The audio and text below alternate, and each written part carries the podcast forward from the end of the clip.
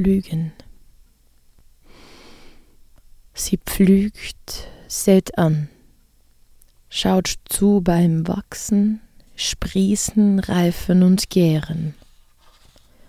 Sie wählt die schönste Ähre im Feld, fährt ihre rauen Kanten ab, im Finger ein Zucken, sein Echo im Bauch tastet und taumelt und fragt, wo ausbrechen. Auch oben beim Brustbein gelingt es nicht.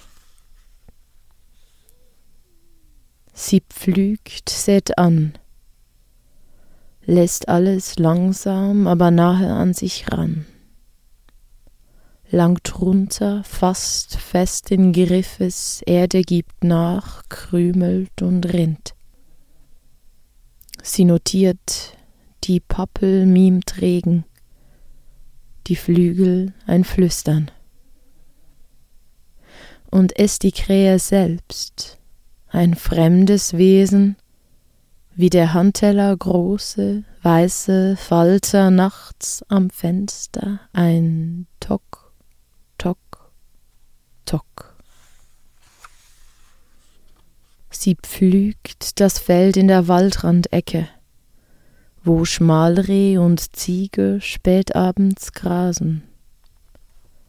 Sie fährt langsam mit den harten, metallenen Kanten in den Boden hinein, macht ihn auf, legt untere Schichten frei, holt nach oben, die Erde wirft Klumpen, türmt sich, fällt und türmt sich erneut, kommt als Berge und Täler, Furchen und Falten zur Ruhe, zum Warten, erstarren, erkalten.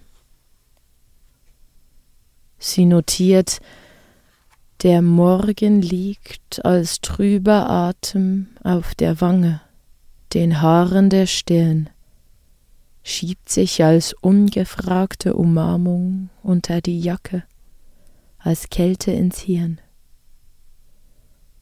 Der Falter friert nicht. Sie ist der Nebel selbst, hängt ihr feuchtes Kleid in die Tannen, die Eschen, sieht das Land ergrauen, erkalten die Tage. Die Pappel steht nackt am Rand des Gartens und wartet mit ihr. Werden beide zu Stille, wortloses Verharren, nicht Lösung, doch vielleicht Rettung auf Zeit.